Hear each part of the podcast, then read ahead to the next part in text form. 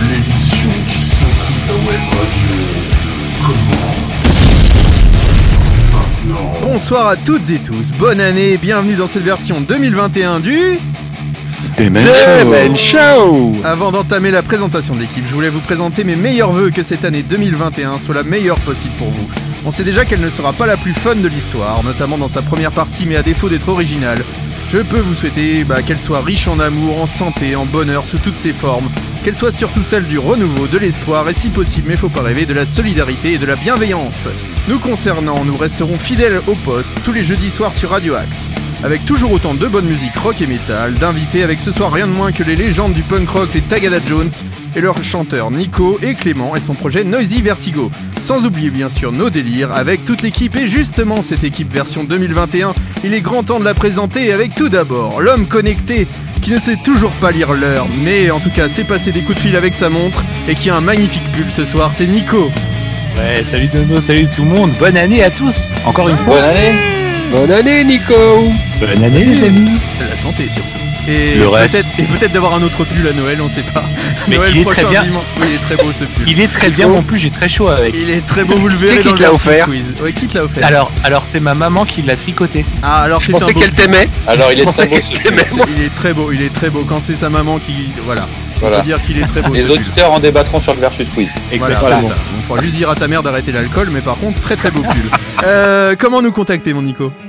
Et ben c'est très simple, sur la page Facebook euh, du Demen Show, vous tapez Demen Show tout simplement, vous arrivez sur la page Facebook de l'émission. On est aussi sur Instagram, c'est Demen Show Radio, donc on est très actif hein, sur Insta, quasiment tous les jours il y a un petit post ou une story. Hein.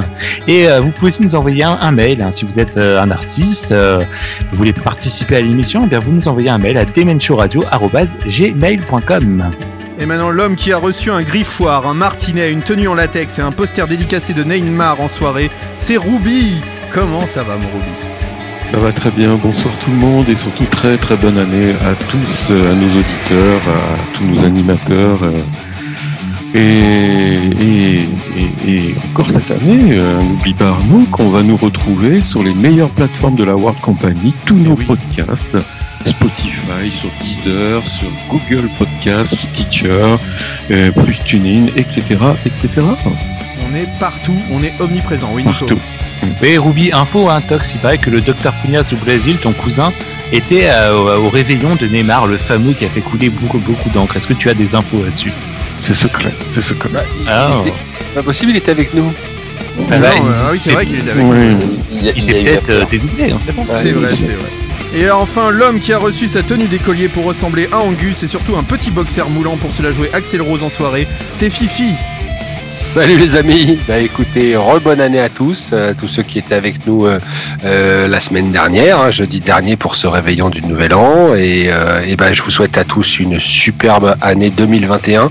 Et, moi, je suis ravi de continuer l'aventure avec ma bande de poteaux, ceux qui sont là ce soir, hein, les, on va dire les permanents. Et, euh, et puis euh, et puis tous les autres qui nous rejoignent de temps en temps, bah, une grosse pensée pour eux. Ils sont pas là ce soir, mais ils seront là pour certains la semaine prochaine, etc. Donc on, est, on a une super team, donc je suis trop content de continuer Et avec. on risque peut-être même d'agrandir l'équipe, voilà. Il y a eu une proposition qui a été faite. Je vous en parlerai plus tard, mais peut-être que l'équipe va encore s'agrandir. Enfin, il y a l'homme qui a reçu l'ensemble des almanachs de 1990 à 1994 pour cocher les dates de ses sorties d'albums préférés, dont la Merguez Party des Musclés, qui, je rappelle, a été numéro 25 du top 50 en 1990. C'est Michael. Comment ça va, Michael? Eh ben ça va super et vous? Ah, ça va. Voilà, on est bien, Bah, on est content de se retrouver. hein. Une bonne année tout ça, j'ai envie de dire euh, bonne chance. Hein, Oui, Euh, bon courage. voilà. J'espère que les auditeurs vont bien, tout ça, qu'ils vont se remettre de notre super réveillon de 5 heures et euh, qui- qu'ils ont la pêche pour euh, cette nouvelle année. Et une nouvelle chronique que tu as en cadeau pour cette nouvelle année. Voilà, on va parler des années 90. On n'en dit pas plus, mais une toute nouvelle chronique. On va aller vers des nouvelles chroniques cette année. On se renouvelle, on est des oufs, on est des gueudins, comme disent les jeunes. Euh, mais que serait le Demen Show sans ces nouveautés rock? Et on entame 2021 avec un des albums les plus attendus. Je veux bien sûr parler de Medicine at Midnight, qui sortira le 5 février prochain. Euh, bah voilà, euh, les auteurs de cet album si, si attendu sont bien sûr les Foo Fighters qui après un Shame Shame assez décrié reviennent avec un titre assez déroutant, notamment pour les fans de Rammstein. On est d'accord, hein, ils ont plus ou moins pompé une chanson de Rammstein, mais bon, on se l'écoute tout de suite, c'est No Son of Mine, vous êtes dans le Demen Show, et j'ai juste envie de vous dire bonne année.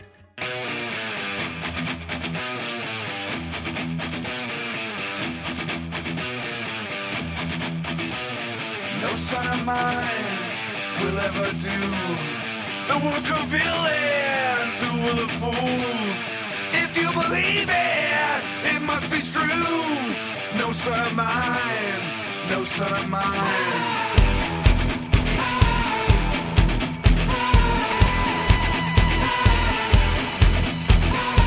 No son of mine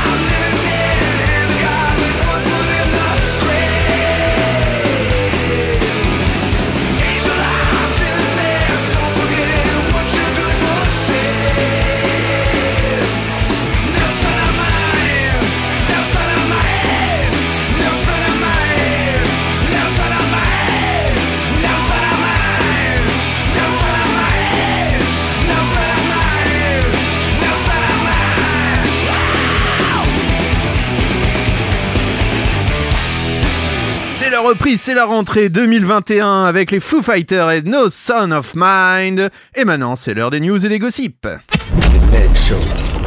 Gossips and Destroy. Et on commence par une triste nouvelle, malheureusement le décès d'Alexis Layo. Et oui, le guitariste-chanteur de Children of Bodom est décédé à l'âge de 41 ans le 4 janvier dernier. C'est le manager donc, de Bodom After Midnight, qui était le dernier groupe d'Alexis Layo, qui l'a annoncé sur la page Facebook du musicien. Des records du monde pour Kiss. Le groupe avait promis un concert exceptionnel pour le nouvel an, c'était depuis Dubaï, un live stream. Et ben c'est chose faite, puisque le concert donc euh, Kiss 2020 Goodbye a permis au groupe d'établir le record du monde pour la projection de flammes la plus élevée dans un concert de musique. Faut savoir que la projection elle est à 35 mètres de haut, et la plupart des projections de flammes lancées simultanément pendant un concert de musique. D'ailleurs le final sur Rock'n'Roll All Night est juste fou, hein, avec tous les feux d'artifice, euh, c'est dingue. Et on rajoute que vendredi, soyez à l'écoute de Radio Axe, puisque Fifi en direct va essayer de reproduire ce record avec juste un briquet et une boîte de cassoulet. Donc n'hésitez pas à être là, hein, on fait un petit bisou à Franck, voilà. Record du monde en vue dès ce vendredi sur Radio Axe. Un, Oui, je suis prêt. un test de concert sans distanciation physique. Ouais, ça s'est passé en Espagne le 12 décembre dernier. Il y a eu 1042 volontaires qui se sont retrouvés au club Nissa de la Sala Apollo à Barcelone. Pour participer, tous les participants ont donc euh, dû montrer patte blanche et se révéler négatifs après un rapide test antigénique. Les masques étaient forcément obligatoires pour assister à cet événement. faut savoir que donc pour la deuxième phase de cette expérimentation, il y a eu aussi un test de Covid-19, un test PCR, qui a été effectué le 20 décembre dernier et dont les résultats seront dévoilés à la mi-janvier. On a hâte d'avoir un petit cluster. Avon Sevenfold en studio. Mr. Shadows a en effet révélé que le groupe était en plein milieu de l'enregistrement d'un nouvel album, mais que toutefois il ne prévoyait pas de le sortir tant que le groupe ne pourra pas reprendre la route. Ouais, ça peut se comprendre. Post Malone en live avec Chad Smith, Slash et Ozzy. Le rappeur, qui est donc un grand fan de rock et metal, a joué lors d'un live stream le 31 décembre dernier une reprise de Rooster d'Alice in Chains avec euh, Chad Smith, le guitariste producteur Andrew Watt et le bassiste Chris Chaney. Avant de jouer Warpig de Black Sabbath avec l'aide de Slash. Et donc Ozzy est aussi venu euh, pendant ce concert pour jouer le titre Take What You Want qui figure sur le dernier album du rappeur. Moi j'ai un profond donc- respect pour Post Malone parce qu'il a repris Nirvana, l'intégralité des albums de Nirvana. Là maintenant euh, il bosse avec Ozzy. Enfin c'est un vrai euh, rappeur rocker quoi. Et je trouve Ah que oui, oui. le mec euh, gère bien son truc. Hein. Euh, Slash clair. prévoit du neuf pour les Guns et pour les Conspirators. Le guitariste a confié avoir travaillé avec euh, Duff McKagan en vue du prochain album de Guns qui fera donc suite à Chinese Democracy qui on se rappelle était sorti en 2008. Et aussi à côté de ça, il prévoit une suite à Living the Dream, donc le- l'album sorti avec euh, Miles Kennedy et les Conspirators, euh, puisqu'il a dit avoir déjà travaillé sur 20 titres qui étaient déjà prêts. Et voilà, ça serait le cinquième album solo de Slash et le quatrième sous le nom Slash featuring Miles Kennedy and the Conspirators. Selon Keith Richards, le rock actuel est au rabais et banal. Alors ne parlez surtout pas d'effets modernes à Keith Richards. Le guitariste star des Stones a avoué détester le nouveau rock et sa musique surproduite à coups de santé. Alors je vais euh, citer un petit peu ce que dit notre ami euh, Keith. Il n'y a pas de nouveau rock and roll, c'est inutile. Il y a de super musiciens et quelques super chanteurs, mais malheureusement pour moi, la musique est synthétisée à mort. Euh, une fois qu'on commence à synthétiser les choses, on n'obtient pas la vraie chose. Je ne veux pas rentrer dans un long discours sur ce qui ne va pas dans les synthétiseurs et la musique actuelle, à part le fait que c'est au rabais et banal. Une collection de livres sur l'histoire du métal. Ce sont les éditions Hachette qui ont sorti depuis le 23 décembre la collection Planète Metal, retraçant l'histoire du rock et du métal des années 60 à nos jours. À chaque numéro, donc, on y retrouve un groupe culte, son histoire, des témoignages et des anecdotes. Alors ça donne envie, mais on n'oublie pas bien sûr que toutes ces éditions Hachette tout ça sont une vaste arnaque et qu'à la fin vous allez payer 600 balles vos livres parce que ça coûte très cher de s'abonner à ce genre de merde. Oui Nico Et, sur- et surtout que la collection sera même pas terminée parce qu'il n'y aura pas assez d'abonnements. Voilà, et que souvent on arrête la collection en plein milieu. Un nouvel EP pour Papa Roach. Ça s'appelle 2020, ça contient 5 réenregistrements de titres mythiques du groupe. Et cerise sur le gâteau, surtout pour notre Ruby qui adore l'espagnol, il y a une version espagnole de Scars dessus. Donc euh, faut savoir aussi que Papa Roach a dévoilé euh, il y a pas longtemps une vidéo retraçant l'histoire de Last Resort. Mudvayne en passe de se reformer. Selon une rumeur, Mudvayne prévoit en effet de se reformer pour une tournée. Bien que cette rumeur soit à prendre avec précaution, la page qui a révélé cette info avait rapporté avec précision que Jay Weinberg était le batteur de Slipknot avant que ça soit rendu officiel et a révélé les dates de la grande tournée d'été de Slipknot avec Gojira et Behemoth avec précision aussi avant l'annonce officielle. Donc il semble donc euh, juste de dire qu'ils ont des sources assez fiables. Et enfin, Liam Gallagher souhaite la reformation d'Oasis en 2021. J'ai l'impression de le dire tous les mois ça. Ouais, non, mais c'est vrai que ça, c'est un peu, euh, c'est un peu le fil conducteur, j'ai l'impression, de cette saison du Demen Show. Mais en tout cas, le 1er janvier, dans un tweet adressé à son frère Noël, l'ex-frontman d'Oasis, a une nouvelle fois émis le souhait de reformer le groupe de Britpop en 2021. Il a écrit donc dans son tweet Bonne année Noël, je t'aime depuis longtemps, 2021 est notre année. Donc, bah, affaire à suivre le mois prochain. Eh oui, merci mon Nico. Maintenant, on va tout de suite passer au crash test. Demen Show, le crash test. Et c'est notre Ruby qui s'y colle. Et oui, tout à fait. Et pour bien commencer l'année, notre choix s'est porté, sur le duo new-yorkais de Last Internationale, qui est composé de Mademoiselle Paz au chant et à la basse et de Mr. Pires à la guitare à l'occasion de la sortie de leur album live, Live at Arda Recorders. Et pour se mettre dans l'ambiance, écoutons un premier extrait qui est le premier titre de l'album, c'est Soul on Fire.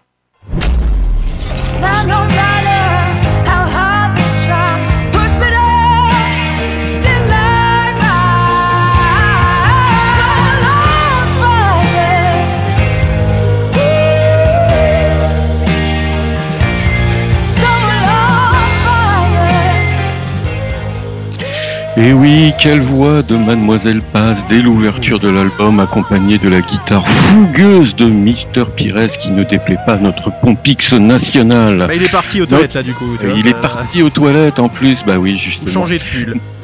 Et pourtant, notre duo bloqué en 2020, comme l'ensemble de la scène musicale, n'a pas souhaité se développer de l'arthrose au niveau des doigts, ni de laisser les cordes vocales à l'arrêt. Ils en ont donc profité pour enregistrer un album live dans un petit studio au Portugal, dans les conditions du direct, en faisant appel à leurs potes, attention, de Chaka Punk, Yon Meunier à la batterie, Mandris de la Cruz à la basse et Steve Dergar des Ca- Carso, voilà, je vais y arriver, excusez-moi, des Carso au clavier et ça a donné franchement un très très bon, live et en, et cette collaboration, il en sort huit titres, dont Hit Em With Your Blues, dont on écoute un extrait.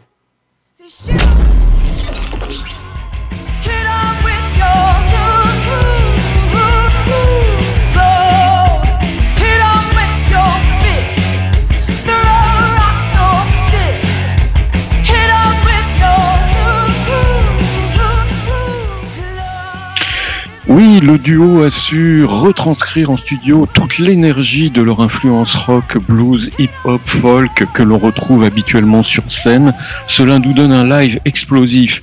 Et en parlant d'un titre explosif, il y a la pièce maîtresse de l'album qui est vraiment Hard Time, un titre qui fait 8 minutes 25 et on va en écouter tout de suite un extrait.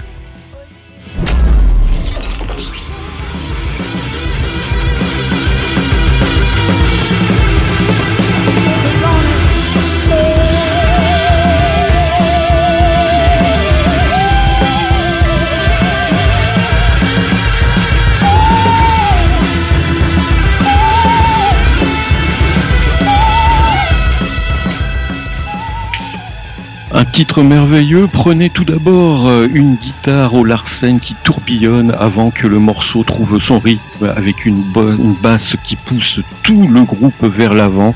Rajoutez de l'orgue et écoutez bien la voix exceptionnelle de Mademoiselle Paz et vous allez décoller vos pieds du sol devant cette époustouflante performance.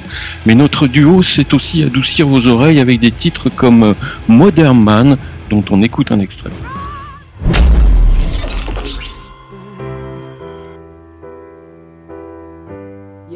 Gotta burn.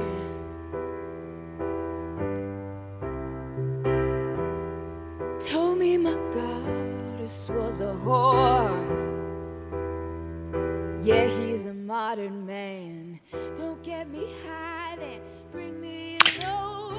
Sur ce live studio, pas de sample ou d'overdub ou autre euh, artifice pour masquer la médiocrité habituelle de certains musiciens, surtout de, de- de- des années 2020 où franchement il y en a un paquet quand même, il faut bien le dire. Notre duo et leurs copains de Chaka Punk se sont juste branchés et ont tout simplement joué. Et c'est le groupe qui décrit le mieux cet album puisqu'ils ont déclaré pour cet album ce que nous voulions faire c'était apporter l'énergie de la scène live au studio. Nous voulions que les gens profitent de l'expérience complète d'un concert de The Last International et l'équipe du studio a joué un rôle déterminant en nous aidant à mélanger parfaitement nos influences, l'ensemble de nos influences euh, dans, dans un album donc qui ils sortent quelque chose qui est coloré, parfaitement dynamique et vraiment qui est magnifique. Nous avons juste branché et joué. Allez, montez, ferm- fermez les yeux, hurlez vos poumons et faites semblant d'être à un spectacle en direct. Voilà ce qu'a déclaré le groupe à sujet de cet album. Cet album que vous pouvez retrouver physiquement en, commandant auprès du groupe, en CD, en vinyle. Vous pouvez aussi obtenir un documentaire et puis, si c'est possible, il y aura des concerts qui sont prévus le 8 juin à Paris, Accor, euh, Accor Arena, en première partie de Kiss. Tiens, Kiss, ça me dit quelque chose. On va peut-être les retrouver dans notre émission un petit peu plus tard. Le 6 juillet aussi à Nîmes, à l'Arena, en première partie de Kiss. Et le 18 juillet au festival Lola Paluzza euh, avec Pearl Jam. Et puis euh, Nono, bah, à moins qu'il y ait un petit- quelqu'un a un petit commentaire à faire s'il a Ah écouté un l'album. petit tour de table. Est-ce que ça vous a parlé? Est-ce que quelqu'un l'a écouté déjà cet album? Ah, moi j'ai adoré perso. Ah ouais. je l'ai mais- trouvé, ouais, trouvé vraiment bon. C'est, euh, j'invite vraiment nos auditeurs à, à pencher une oreille là-dessus parce que c'est, euh, c'est vraiment bon. C'est un très très bon album. Euh, Michael et Philippe, est-ce que vous avez, vous avez déjà Alors écouté moi du je l'ai pas, je l'ai International pas écouté. Je découvre toujours les choses avec énormément de retard. Donc euh, d'ici 10 ans, je vous dirai mon point de vue sur cet album. penses Alors, Voilà. Moi, c'est pareil, et moi, c'est au bout de 15 ans, donc. euh, Donc bon, on, on se fait un petit, un petit point dans 15 ans. Mais en tout cas, ouais, un très très grand album. On se rappelle quand même que c'est Tom Morello qui est derrière ce groupe. Ouais. Euh, D'ailleurs, c'est un groupe qui est très politisé. Hein, euh, qui voilà, il y a l'étoile rouge euh, qui est leur logo. Euh, ça se dit Last Internationale d'ailleurs aussi. Donc euh, c'est moi je trouve que voilà, on parlait de Nothing But Thieves qui était mon coup de cœur des dix dernières années, mais Last Internationale est pas loin derrière, hein, parce que vraiment cette voix et c'est surtout un groupe authentique. Et ça fait du bien, comme tu disais, il y a pas de chichi, les mecs ils se branchent, ils jouent sur scène. Euh, elle, elle est à la basse pour le coup, donc ils évoluent souvent euh, en position trio sans avoir de clavier. Et franchement, ça fait du bien d'avoir un vrai groupe rock'n'roll où les morceaux peuvent faire 3 minutes comme ils peuvent en faire 10 parce que ça part en impro, ils s'éclatent, il Mhm. y a pas de, comme il disait, il y a pas de clic. Et euh, le batteur de Chaka Ponk en parlait justement en disant ouais, la première fois que j'ai joué avec eux, lui il est tellement habitué d'avoir plein de machines derrière où faut être au clic en permanence. Eux ils disent non non, on se regarde, c'est sur un regard, tu sais que t'as un tour de plus à faire ou pas. Donc euh, vraiment c'est à l'arrache comme ça et c'est très cool. Et d'ailleurs le batteur aux États-Unis de Last Internationale, ce n'est autre que Brad Wilk, le batteur de Rage Against the Machine. Voilà, ça vous montre un peu le niveau du groupe quand même. hein. voilà. Donc euh, voilà, on vous invite vraiment à aller vous ruer sur, sur cet album. euh, très très cool parce que c'est un groupe très très cool et vraiment il mérite le détour. Euh, Ruby, une petite note peut-être à ce disque? Ah, moi, je lui mets euh, 8 sur 10 et je dirais plutôt même ouais, 9 sur 10 parce que je suis vraiment euh, quelqu'un de généreux. Allez. Ouais, c'est vrai que t'as- Neuf- t'es un un, génie. un 9 sur 10 pour euh, la, la- cette performance euh, live au studio. euh, J'avais rarement écouté un live studio comme ça. Euh, dès la première écoute, euh, il y a quelque chose. Je me suis dit, tiens, hop, il y a- ça tout de suite, euh, mon attention s'est portée euh, sur cette, euh, ce, ce très bon album, cette musique. 8 titres superbes. Pulloverman Euh, je dirais 9 aussi, moi, pour le coup. 9 Waouh Ouais, franchement, j'ai bien aimé. Moi j'ai mis un 8, mais vraiment je trouve que c'est un super disque et un super live. Et puis bah quoi de mieux que d'écouter euh, bah, un extrait entier? Ruby, t'es chaud? Euh, tout à fait, c'est Try Me, et puis c'est le titre, on va dire, un peu plus le, le- influence électro. Ouais, allez, on s'écoute ça tout de suite. Vous êtes dans le Demen Show, c'est 2021, youpi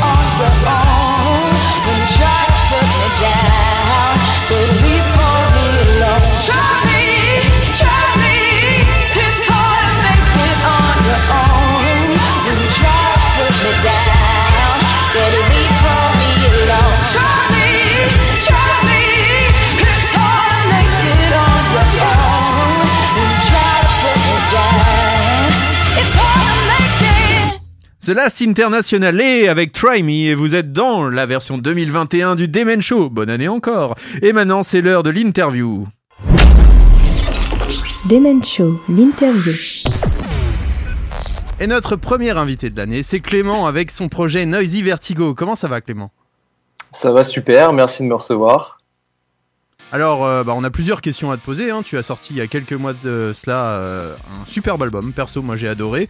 On revient aux sources du grunge euh, comme on l'aime. Donc, pour ceux qui sont fans des années 90, et je crois savoir qu'il y en a dans l'équipe qui adorent ça particulièrement, on va commencer à en parler. Mais est-ce que tu peux déjà te présenter à nos auditeurs, excuse-moi, et puis un peu présenter ton parcours? Ouais, bah, je m'appelle euh, Clément, j'ai 33 ans. Euh, dans la vie, j'ai un boulot euh, plutôt côté informatique, où je gère, des gens. Et côté musique, bah écoute, j'ai touché ma première guitare assez tard, vers 18 ans, mais dans ma famille, ils écoutaient quand même pas mal de musique, donc beaucoup de chansons françaises. J'ai bouffé pas mal de Cabrel, Lavillier, etc., du Alain Souchon. Et euh, mon père avait aussi pas mal de goût sur euh, Pink Floyd, euh, Bob Marley, enfin il y avait vraiment tous les classiques. euh. donc euh, pas mal baigné dans la musique. Au final, à 18 ans, euh, je crois que j'ai vu un peu de jouer de la guitare et je me suis dit, ça a l'air trop cool, euh, je veux faire ça. Et euh, il m'a montré 3-4 accords et euh, tout de suite j'ai su que euh, bah, j'allais écrire des trucs, quoi, enfin des chansons même avec 3-4 accords comme ça qui me venaient. Et puis euh, j'ai jamais travaillé trop ma technique ou je suis pas un guitariste soliste exceptionnel, j'ai des bases et tout, mais euh, en fait au final je suis plutôt quelqu'un qui écrit des chansons, qui compose énormément et du coup euh, bah, tout au long de mon parcours j'ai été amené à jouer dans des groupes. euh, donc au début j'ai eu un groupe de rock français qui s'appelait Rive Rouge vers 18 ans où bah, c'était dans la, la continuité on va dire de Noir Désir, Deportivo, ce genre de choses. Et puis ensuite j'ai fait des projets on va dire plutôt solo dans ma chambre. Et euh, j'ai vraiment bien appris euh, à faire de la scène, à jouer avec Christmas Sox, qui est un groupe de punk rock. euh, avec, euh, on avait joué, on avait fait quelques plateaux, quelques sets avec euh, les Rata à l'époque, justement. Donc euh, c'est toujours un groupe qui est en existence, mais on est un peu éclaté aux quatre coins du monde, donc c'est difficile de, de se voir, mais c'est officiellement toujours actif. Je crois qu'on est à 5 ou 6 albums studio, un truc comme ça. Et puis euh, de mon côté, bah, je continue à faire de la musique et là avec euh, Noisy Vertigo, c'est vraiment, euh, on va dire, la concrétisation parce que dans tous les groupes où je suis passé, j'ai toujours composé, toujours proposé des choses, etc. Mais là, c'est vraiment, je suis tout seul, euh, j'ai pas de concession à faire. Euh, si j'ai envie que le morceau dure 1 minute 30, il dure 1 minute 30. Si j'ai envie de dire ça, je dis ça. Et voilà, c'est, euh, ça me permet, on va dire, c'est mon nom d'artiste où je peux fourrer tout ce que j'ai envie. Donc ce premier album, que- comme tu le citais, et, et vraiment, j'essaye de faire une rencontre entre du grunge et du punk rock. Euh, J'ai déjà le deuxième qui est en préparation, qui sera très très typé euh, punk rock californien, style euh, The Offspring, Pennywise, Bad Religion, parce que j'adore ce, ce type de musique aussi. Et puis voilà, j'ai déjà le troisième qui sera beaucoup plus grunge. Et après, j'ai encore des EP derrière. J'ai- de quoi faire. Donc c'est pour ça aussi, j'avais ce besoin maintenant, euh, 30 ans passés, de que ça reste pas sur un disque dur, tout ça, et puis que ça puisse sortir. euh, voilà. Voilà un peu que- Quand est-ce que tu as eu l'idée de, de lancer ce projet solo justement Noisy Vertigo? Eh ben, je pense c'est un peu une rencontre de, de plusieurs facteurs. Euh, le premier, c'est que j'ai découvert un groupe euh, qui s'appelle Dirty Rodeo, euh, qui est un groupe. Alors, je sais plus d'où ils sont. Ils sont francophones. ils sont français, c'est sûr. Je sais plus de quelle ville. Je les ai vus à Nantes. Et j'ai pris une claque euh, comme, euh, comme si j'avais découvert euh, Nirvana à 16 ans. Tu vois, genre vraiment, c'est rare que je découvre des groupes actuellement qui me fassent vraiment vibrer. Eux m'ont fait vibrer, c'est un, un duo, donc les deux chantent, il y a une batterie, un chanteur et un guitariste-chanteur. Et c'est genre, moi je trouve que c'est comme les White Stripes, mais survitaminé, avec du scream, avec, mais toujours avec des chansons ultra originales. Et donc en fait, en les voyant, je me suis dit, ouais, c'est ça que je veux faire quand je serai grand. non, en fait, je, suis rentré chez moi, j'ai pris ma guitare, ça m'a fait comme euh, une, source d'inspiration d'un coup. Et j'ai dû écrire en l'espace d'un mois une vingtaine de chansons, un peu pas dans leur style, mais j'essayais de faire ce truc-là. Et du coup, ça a donné euh, le premier album Struggle With. Et du coup, je leur ai fait écouter, je leur ai dit, les gars, voilà, j'ai découvert votre musique, ça m'a inspiré cet album, etc. Et ils étaient plutôt contents euh, et ils m'ont plutôt encouragé à continuer. Ils ont trouvé ça bon. Perfectible dans la production, mais parce que je suis tout seul derrière euh, avec mon, mes, propres moyens. Mais euh, voilà, il- donc, donc le projet est né comme ça en fait. Et puis aussi, je fais de la musique à Nantes avec d'autres gars. Euh, plutôt un, projet rock qui s'appelle Waffle Machine et qui est un peu un, melting pot de plein de trucs. Je dirais que le truc qui pourrait nous coller le mieux, c'est les Red Hot, Cross Linkin Park. Enfin, il y a tellement de trucs. Et avec ces musiciens, c'est pareil, ils m'ont redonné l'envie de, de coucher sur le papier euh, des nouvelles chansons en fait euh, côté solo. Donc euh, c'est un peu né comme ça euh, l'année dernière. euh, voilà. Euh, oui, nous, on voulait savoir, euh, en fait, tu, tu travailles beaucoup euh, en solo, même au niveau de l'enregistrement et de la production. Euh, quels sont les avantages et les inconvénients de, de, de, de travailler de cette manière-là? Euh, très bonne question. Euh, solo, en fait, moi, ça me convient parce que je vais très vite, euh, en fait, dans l'écriture. Donc, euh, quand, quand tu es avec des musiciens, faut toujours euh, bah, discuter euh, les arrangements, etc. Moi, j'aime beaucoup euh, les choses qui, sont, qui sonnent brutes aussi. Donc, le côté solo, tu vas plus vite. Tu maîtrises mieux ce que tu fais. Euh, parce que si tu as envie que la caisse claire elle sonne comme ça, bah, elle sonnera comme ça et t'es pas obligé de d'argumenter, etc selon tes possibilités techniques, hein, bien sûr, de la faire sonner comme ça. Euh, donc moi, ça me permet vraiment d'aller vite, euh, d'évacuer euh, tout ce que j'ai besoin d'écrire, etc. Les inconvénients, je dirais, bah, c'est le manque de moyens. donc moi, j'ai juste, si tu veux, j'ai une très bonne guitare. Le reste, j'ai des guitares un peu, voilà, un peu moyenne gamme. J'ai la paire d'enceintes Yamaha que tout le monde a pour mixer.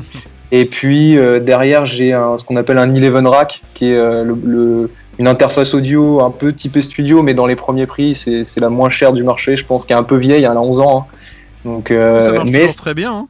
ouais, ça, ça marche toujours super bien, et puis ça me permet d'avoir mes petits VST et tout. Donc moi, je suis full numérique. Euh, je sais que ça peut déranger certains, mais euh, c'est vrai que quand tu essayes des prises de micro, il faut les placer, l'acoustique de la pièce, ça joue énormément, et donc voilà. Donc euh, l'avantage c'est que tu vas plus vite, euh, c'est plus simple pour tes compositions, etc. Le désavantage, on va dire, c'est vraiment le manque de moyens. T'as pas un ingé son qui est avec toi. Euh, je vais pas dire le manque d'idées parce que moi les idées euh, c'est un truc que j'ai tout le temps musicalement, donc euh, ça, ça me perturbe pas de pas avoir des gens qui, qui vont me relancer sur des idées. Mais voilà ce que je dirais en gros principalement. Fifi Mais il a une très bonne guitare. Ah. Ouais, ouais. C'est ça aussi. Il en suffit d'une bonne. Ah. Ah bah Ouais, ouais, ouais. Mais il en a une très très bonne en plus.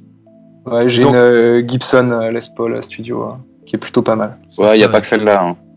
Non, mais les autres sont cool, mais elles sont c'est plus des guitares euh, moyenne gamme que j'ai euh, bricolées, on va dire, euh, qu'elles j'ai mis des micros, que j'ai isolés, que j'ai Ouais, retapé. parfois, mais- c'est celle qui sonne le mieux. hein. Voilà, moi, effectivement, ouais, son, en hein. celle que je préfère. Ouais. Fifi Du coup, au niveau des textes, euh, qu'est-ce qui t'inspire euh? Oh là, beaucoup de choses.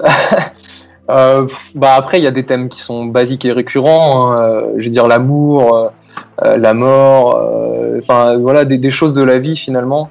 Mais après, sur Struggle With, j'ai sur cet album, du coup, j'ai vraiment essayé de prendre le temps et pas de rusher comme je le fais d'habitude. J'ai mis un an à sortir ce disque.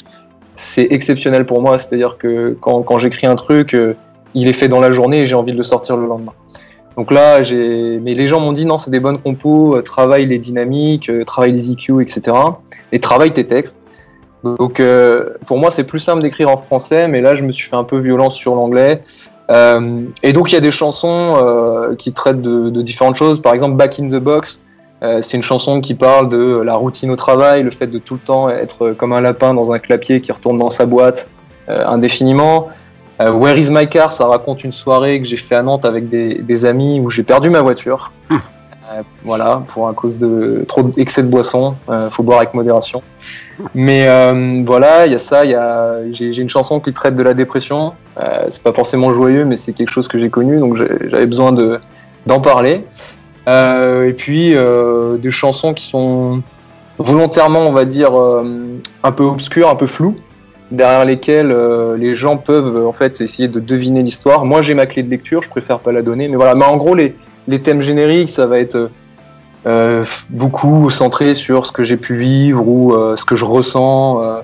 ou alors, ça m'arrive aussi de prendre un fait divers, un cas que j'ai vu qui m'a interloqué et écrire une chanson dessus. Par exemple, quand Eric Garner est mort aux États-Unis il y a quelques années, avec Chris Mussox, on- j'ai écrit une chanson parce que je trouvais le fait divers assez incroyable. Et voilà, la musique est venue, les paroles sont venues. donc voilà, il y y y a un peu tous ces thèmes-là, et le titre de l'album, donc Struggle With, c'est un peu se débattre avec tout- toutes ces idées, tous ces trucs-là. Donc c'est vraiment l'idée d'être un peu en lutte permanente, même avec des choses futiles en fait. Et avant de laisser la parole à Mickaël, ça serait bien qu'on s'écoute un petit extrait justement de Struggle With. Euh, on s'écoute tout de suite ce titre, Not Enough. Ça parle de quoi, Not Enough? Euh, c'est sûr, euh, bah, c'est jamais assez pour les parents, pour la société. Donc voilà, on te dit de faire des trucs, c'est jamais assez, c'est jamais comme il faut. Et au final, c'est une chanson qui te dit bah juste vas-y, fais-le quoi. On s'écoute tout de suite, vous êtes dans le Demen Show, on est avec Clément et c'est Noisy Vertigo.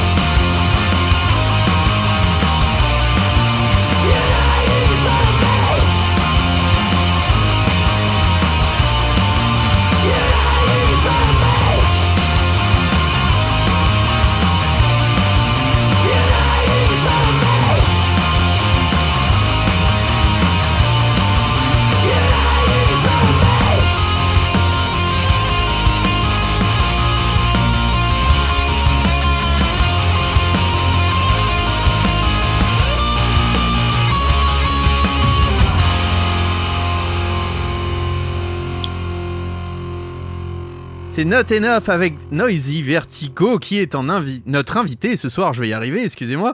C'est Clément qui est là en interview, mais d'abord le jingle.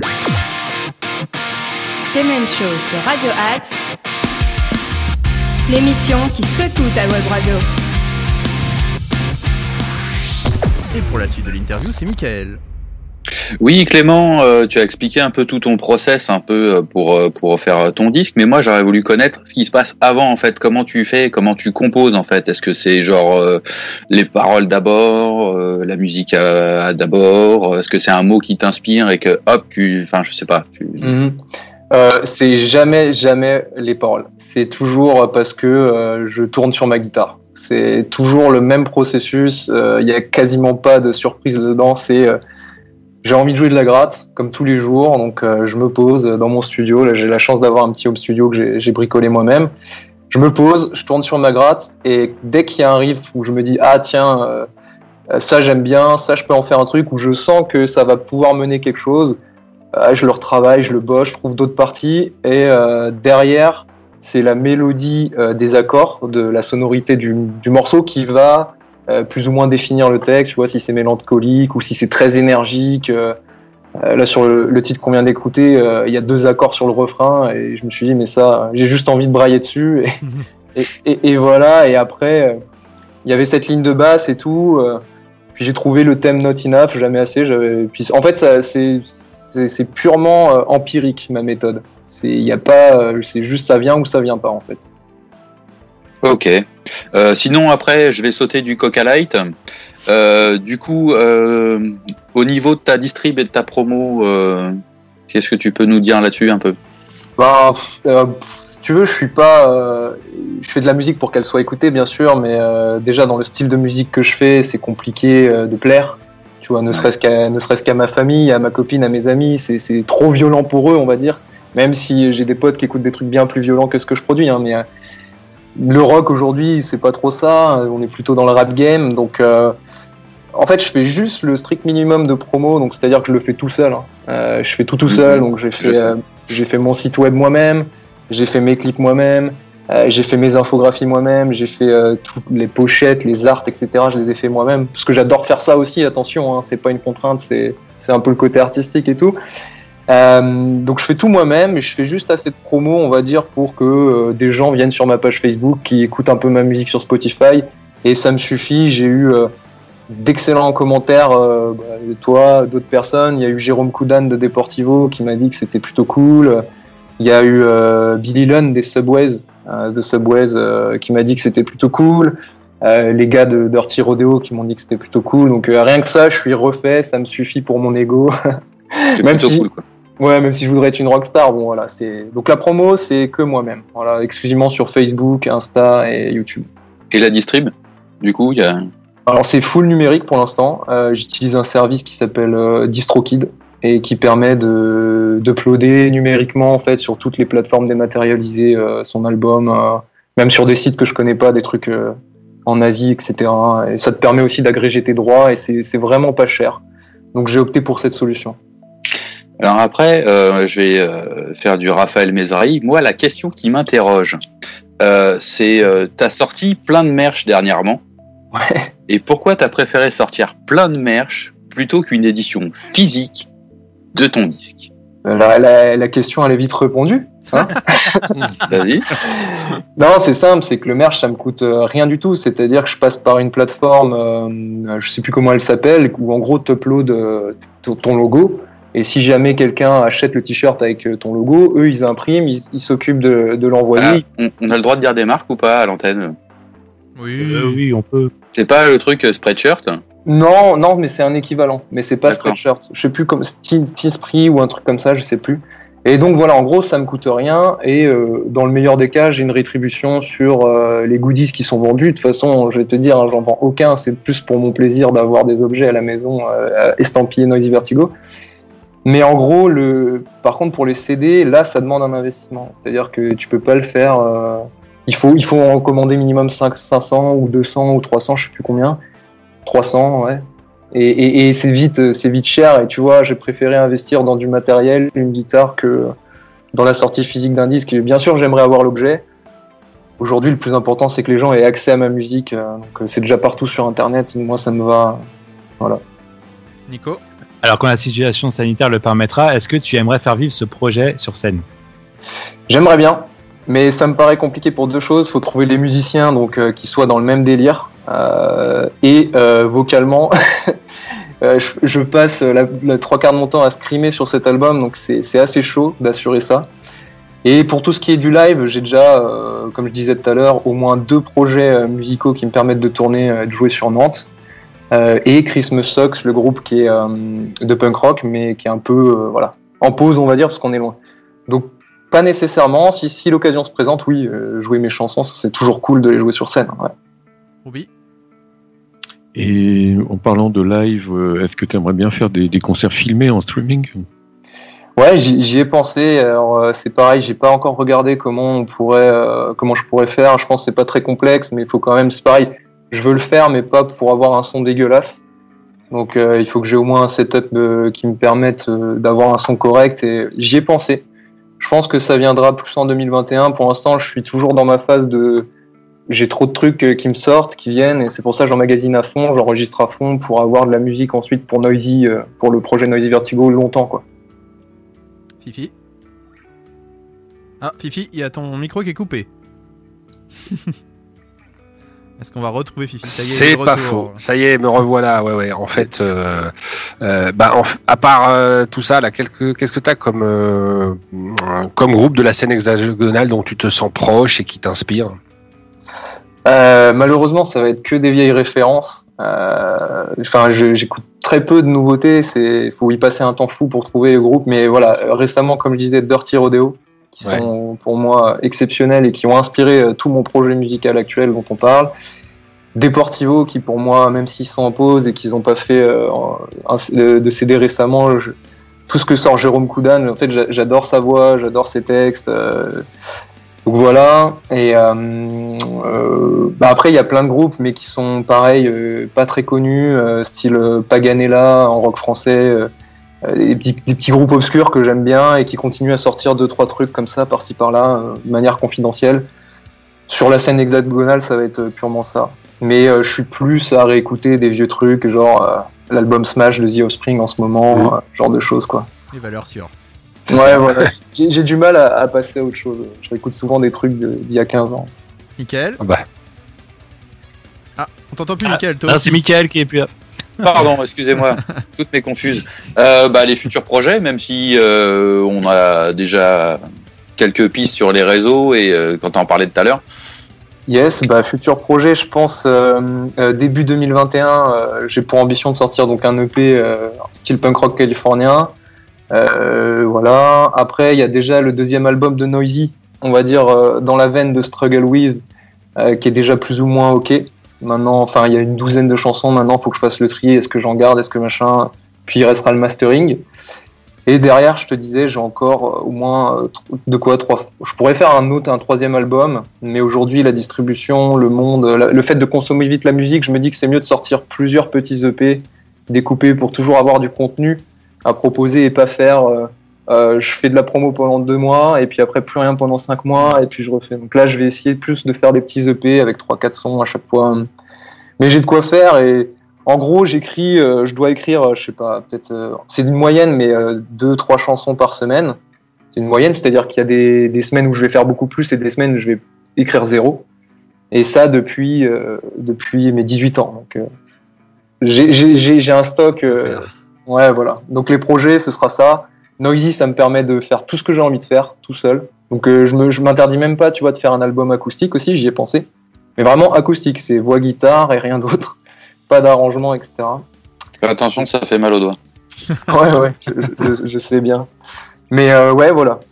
Voilà pour les projets. Et t'as peut-être un clip qui va sortir, quelque chose? Alors, euh, il y a déjà quatre clips qui sont sortis sur ma Ouais. chaîne YouTube. Euh, toutes les autres chansons de l'album, euh, elles ont été faites avec une infographie qui Mhm, tourne en boucle, d'accord. on va dire. Et puis euh, là, non, j'ai pas de nouveau clip à sortir. D'accord. Voilà, après, il y a d'autres choses, mais je sais pas trop si j'ai le droit d'en parler, donc je vais pas trop, euh, trop m'avancer là-dessus. Et est-ce que t'as un dernier mot à dire à nos auditeurs? Euh, bah, vive le rock. Je pense que ça résume bien. En tout cas, euh, voilà, ce très bel album que tu as sorti. Euh, on invite tous nos auditeurs bah, à se ruer voilà, sur ta page Noisy Vertigo. C'est- Je pense que c'est le plus simple hein, pour te trouver. Tu es aussi sur Instagram. Euh, Qu'est-ce qu'on peut dire de plus? Struggle With, voilà, pour ceux qui cherchent sur Spotify, sur euh, iTunes Music, les autres plateformes de streaming. On te souhaite le meilleur pour la suite, voilà, tu seras toujours le bienvenu dans le Demen Show. Et puis on va se quitter avec un dernier extrait de cet album. Bah, merci beaucoup, merci de m'avoir reçu, c'était vraiment super. Merci beaucoup, les gars. On va s'écouter Up the Limit, cet Merci. extrait de cet album Merci. Struggle With. C'est Noisy Vertigo. Merci à toi Clément et à bientôt.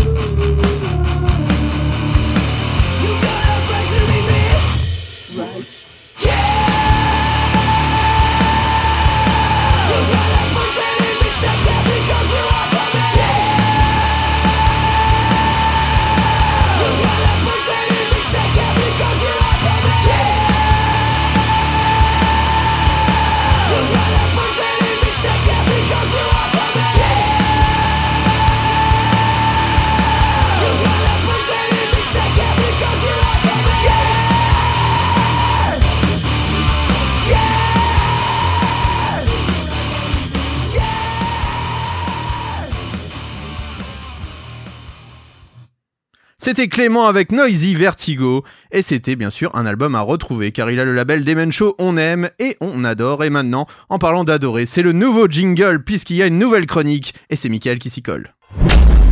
So fucking what?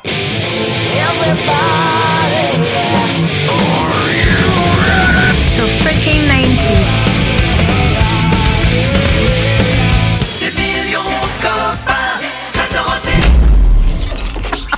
C'est Nico qui a fait ce jingle, hein, je ne suis pas responsable. Oh la balance c'est à toi C'est très très bon, c'est très très bon. Alors salut à tous les auditeurs et auditrices. Alors euh, je vous explique vite fait. Il y a quelques semaines, quand Arnaud et l'équipe du Dimen Show m'ont proposé de faire des chroniques, euh, je savais pas trop. Euh, j'ai réfléchi un peu, je me suis dit que ça devait être sympa et puis j'ai dit oui. Alors euh, j'ai proposé de parler des années 90 parce que c'est ce que je maîtrise le mieux. Vous avez qu'à demander à tous les gens qui ont joué avec moi au Trivial Poursuite euh, années 90. euh, Je prends le dé et c'est fini. Après notre conversation avec l'équipe, euh, par curiosité, comme ça, je tape rock album et au pif, je mets euh, 1991 dans la barre Google pour voir. J'ai une mémoire vive d'à peu près 5000 Tera, mais je voulais le voir de mes yeux. Et là, euh, ni une ni deux, je renvoie un message à Arnaud pour lui dire, mec, je peux te faire toute la saison du Dimen Show avec juste 1991. Rappelez-vous, 1991, c'est REM avec Out of Time, U2 avec Artung Baby, Guns N' Roses avec Usio Illusion 1 et 2, Metallica avec le Black Album, Pearl Jam avec Ten, Prince avec Diamonds and, and Pearls, etc., etc. Alors pour cette première chronique de l'année, j'ai choisi l'album qui a le plus influencé ma vie perso, ma vie de musicien. Il est sorti le 24 septembre 91, sans bruit. Deuxième album d'un petit groupe dont on commence à peine à parler. Album de toute une génération qui va changer la donne en matière de rock, hard rock, etc. et redéfinir le monde musical des années 90 et que j'ai accessoirement acheté 5 fois. Je veux parler bien évidemment du Nevermind de Nirvana. Extrait.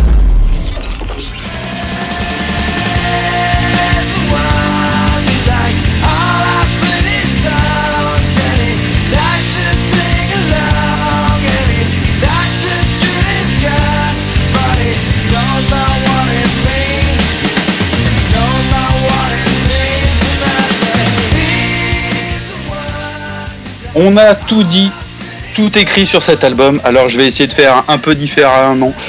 Donc tout d'abord, il faut savoir qu'à part euh, Smell Like Spirit et euh, As You Are, tous les morceaux ont été écrits bien avant, genre euh, un ou deux ans, et avec une partie d'une hétéro en plus. L'album suivant. Kurt Cobain, chanteur guitariste du groupe et principal compositeur, est fatigué de la façon dont Sub Pop, le- leur label à l'époque, définit Nirvana. Musique lourde, peu mélodique. Le leader du groupe se met alors à écouter des groupes comme REM en boucle et entame un virage plus mélodique dans la carrière du groupe. Le premier effort de ce changement est Sliver, sorti un an plus tôt en septembre 1990. Extrait.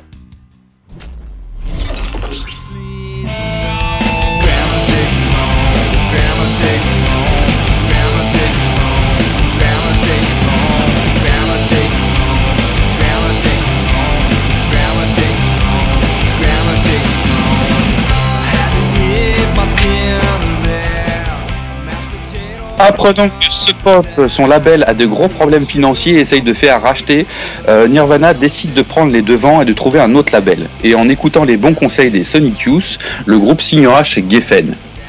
Mais, mais, mais, mais, le groupe avait déjà commencé à préparer la suite de Bleach, leur premier album. Ils s'étaient enfermés au Smart Studio en avril 1990 avec Budge Vig aux manettes. Les séances s'arrêteront parce que Cobain était très déçu par le jeu de leur batteur de l'époque, Chad Channing. Et de la déception, euh, il n'y en aura plus car il sera remplacé euh, par Dave Grohl, ancien batteur de Scream.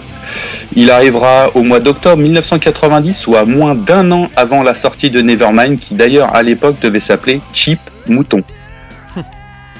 Suite à cette arrivée, Chris Novoselic, le, bassiste du groupe, déclara qu'il leur avait fallu moins d'un morceau pour savoir que c'était leur homme. À partir de là, le groupe retourne en studio, toujours avec Butch Vig, malgré les propositions de producteurs plus hype proposées par Geffen. Ils s'enferment tous les quatre au studio Sound City pour 17 jours seulement. Le producteur est très impressionné par cette nouvelle compo, Smell Like Teen Spirit, et il a du, bi- euh, du, du pif le Butch Vig parce que euh, il demandera de faire le tri dans les paroles et de ciseler un peu le tout parce que il faut dire qu'au début c'était plutôt quand même Smell Like Peplum. Hein, euh, euh, le- à part le refrain qui est plutôt bien foutu, les couplets sont mille fois trop longs et euh, et euh, du coup raccourci, ça va à l'essentiel et euh, ça, ça match tout de suite. Le gars est en train de faire enregistrer au groupe le tube de toute une génération. Extrait.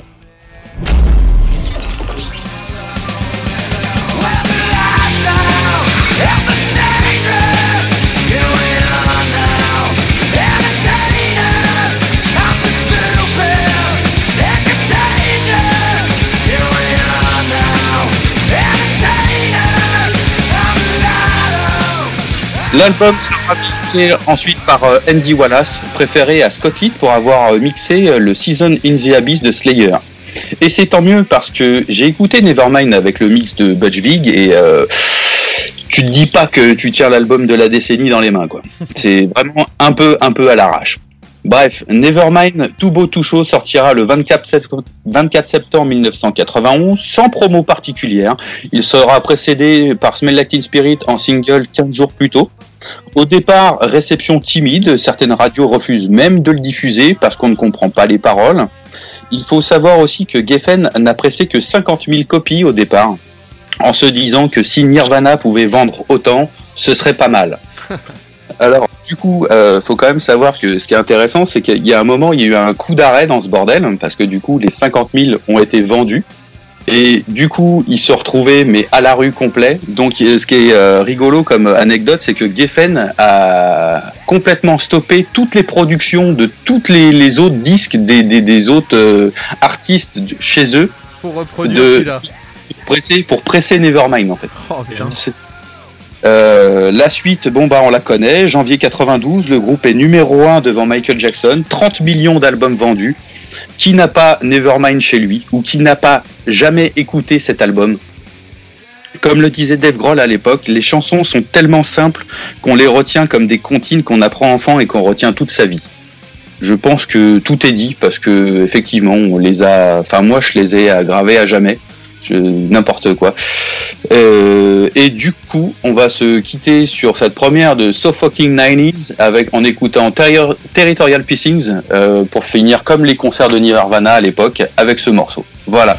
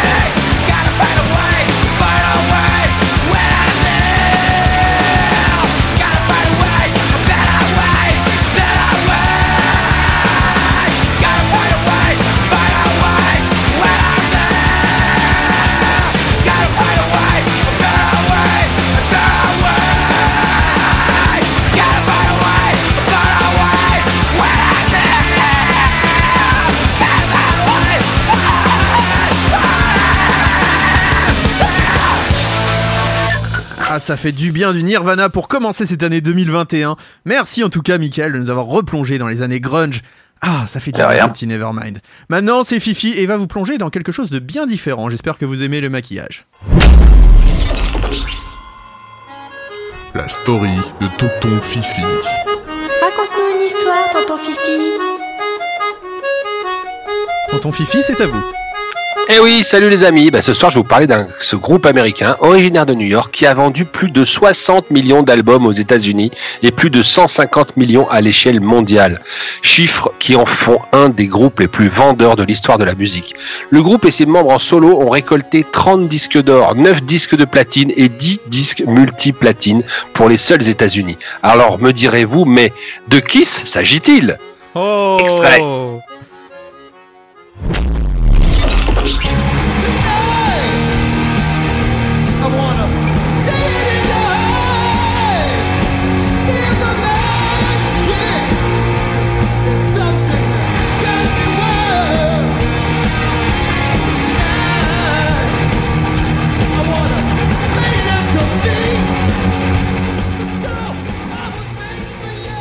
Vas-y mon Fifi.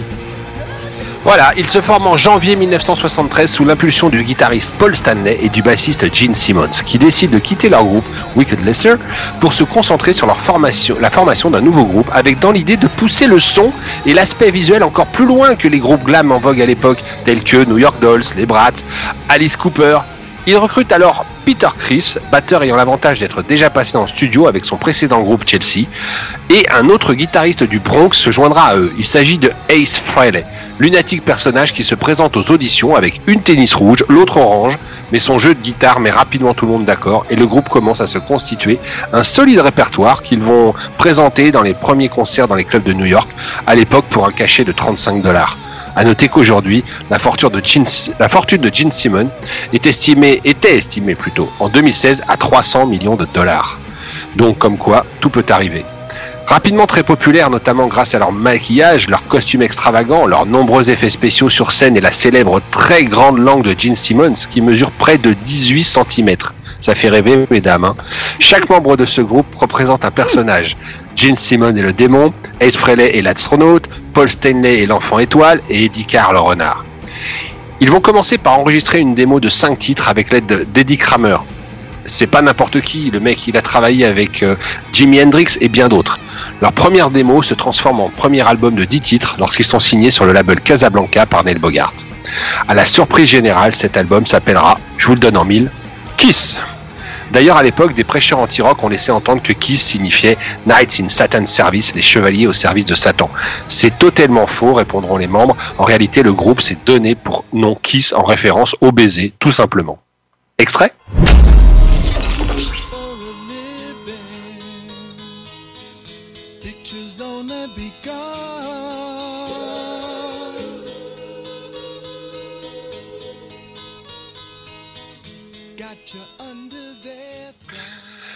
S'en suivra ensuite une grande tournée en première partie d'artistes comme Johnny Winter, Ted Nugent, mais pas le succès escompté. Deux autres albums suivront, Brother Than Hell en 74 et Dress to Kill en 75. Magnifiques albums de hard rock qui peineront cependant à se vendre. Malgré tout, Kiss, qui tourne désormais en tête d'affiche, remplit les salles et reçoit partout où il passe un accueil formidable, d'où l'idée de sortir un album live. Alive sort donc en 1975, album de la dernière chance pour le groupe et sa maison de disques. Bilan, un succès fou. Ils recevront l'album de platine à l'occasion d'un concert à Détroit, qui constitue le bastion des fans du groupe. Cet album contient un premier hit, la version de leur chanson phare Rock and Roll All Night. Le succès n'ira alors que grandissant jusqu'à la fin des années 70. Destroyer en 76, produit par Bob Ezrin, Pink Floyd, et double platine et dès sa sortie. La plupart des fans du groupe le considèrent comme leur meilleur album. Il contient notamment le hit Bess et d'autres chansons toujours jouées live aujourd'hui, Shouting Loud Cloud, God on Thunder et Detroit Rock City. Un grand classique, mais qui reste, mais le meilleur reste à venir. Allez, on se laisse euh, emporter par cet extrait.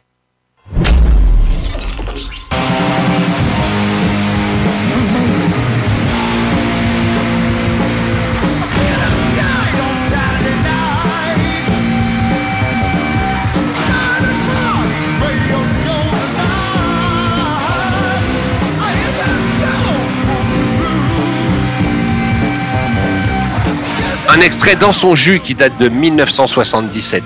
C'est pas rien, non, les gars. En 76, voit le jeu Rock'n'Roll Over, véritable retour de source puisque est produit par Eddie Kramer, ami de longue date. Une production résolument plus rock et son, un son plus crunch, des rythmes plus rapides, qui se peaufine sa formule qui lui permettra de sortir en 77 son chef-d'œuvre Love Again. Que tout bon, que tout bon, euh, que du tout bon, pardon, dans cet album. Cependant, de petites tensions commencent à naître au sein du groupe et ils décident de prendre un peu de repos en se concentrant chacun sur un album solo. Ils sortent tous le même jour, en septembre 78. Leur qualité est cependant très inégale. Ça va du très bon avec les albums de Ace et de Peter au très mauvais avec l'album de Jane en passant par le sans surprise de Paul Stanley. Cette tentative solo finira de dissoudre le groupe en interne. Les tensions sont évidentes et malgré le succès de l'album de Dynasty qui contient le hit disco rock qu'on a entendu tout à l'heure I Was Made for Loving You, rien ne va plus au sein du groupe. Ace et Peter menacent de quitter le navire. Finalement, Peter met ses menaces à exécution en 80, juste après la sortie de l'album Unmasked, auquel il n'a d'ailleurs pas participé. Il est immédiatement remplacé par Eric Carr, un batteur au style lourd et puissant. Mais les problèmes s'arrêtent pas là. Puisque Ace Frehley, alcoolique et toujours bourré, un accident de voiture peu après l'enregistrement de l'album, le moins vendu de toute la carrière du groupe, Music from the Elder, en 81. Il quitte le groupe après la parution d'un nouvel album auquel il ne participe que sur la pochette, Creature of the Night en 82, qui marque le retour à un gros son de rock'n'roll. Le cœur n'y est plus et les deux membres originels restants, Paul et Jane, accompagnés par Eric Carr et Vinnie Vincent, décident d'abandonner leur célèbre maquillage. C'est un kit ou double à ce moment-là. Et finalement, c'est un gros coup de pub qui tombe à pic pour rebooster les ventes d'albums, avec Lick It Up en 83, qui remporte un gros succès et emporte le groupe vers encore dans une tournée de stade. Mais les années 80 sont en cap bien difficile pour le groupe. Il file un mauvais coton avec l'aspect air metal et hard rock FM qu'il se donne. Les albums se suivent et sont tous plus mauvais les uns que les autres. De Animalize en 84 à Crazy Nights en 87. Il faut attendre 89 pour qu'un nouvel album, Hot in the Shade, pour retrouver le groupe à un niveau convenable et ils lâchent un nouveau tube avec leur belle balade Forever. En 91, Eric Carr décède d'un cancer, le groupe est complètement abattu, mais décide de reprendre la route après un nouvel album enregistré avec un nouveau batteur, Eric Singer, en 92. L'album s'appelle Revenge. Cet album est le plus heavy de toute l'histoire du groupe qui scinde la vague grunge et doom metal du moment. En 95 se produit l'impossible. Les quatre membres originaux acceptent de rejouer ensemble lors de la célèbre émission MTV Unplugged.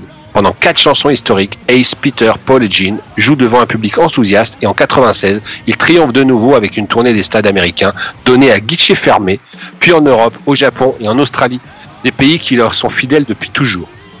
Après près de deux ans sur la route, le groupe fatigué décide donc d'annoncer sa retraite. Oui, mais pas avant une dernière tournée. The Farewell Tour démarre donc en mars 2000 aux États-Unis et affiche des records qui lui valent d'être la tournée US numéro 1 en 2000. Les trois dernières tournées se classent de toute façon parmi les tournées les plus rentables de ces dernières années aux côtés de celles des Rolling Stones. Finalement, Ace Frehley décide qu'il en a marre et abandonne le groupe, qui profite pour annoncer un retour avec le, concert de Melbourne, aux côtés de l'orchestre symphonique en février 2003. Le nouveau guitariste s'appelle Tommy Tyler, il joue dans le costume et maquillage de Frehley. Donc, on prend les mêmes, on recommence. Ce concert symphonique est un succès. Logiquement, puisqu'il semble s'être débarrassé de l'élément perturba- perturbateur, les membres du groupe décident de tourner à nouveau aux États-Unis avec un autre plié du rock, Aerosmith, dont on a parlé il n'y a pas si longtemps. La tournée baptisée World Dominion Tour, qui a commencé en août 2003, est déjà un succès spectaculaire et figure parmi les dix premières de cette année. En 2005, le groupe français Dax Riders reprend le titre I Was Made for Loving You et devient ainsi l'hymne de la pub pour Coca-Cola France. Le phénomène Kiss n'est donc pas à bout de souffle. Avec Sony Boom ensuite en 2009, puis Monster qui sera le 20e album qui va sortir à l'occasion des 40 ans de Kiss. Ils signent une performance variée et depuis leurs prestations scéniques se font plus que rares. Mais ils fouleront la scène du Hellfest en 2013 pour souffler ses 40 bougies, puis le 22 juin 2019. Ré- Très récemment, on en a parlé tout à l'heure, ils sont apparus pour le réveillon du Nouvel An avec euh, un record battu, celle de la plus grosse flamme.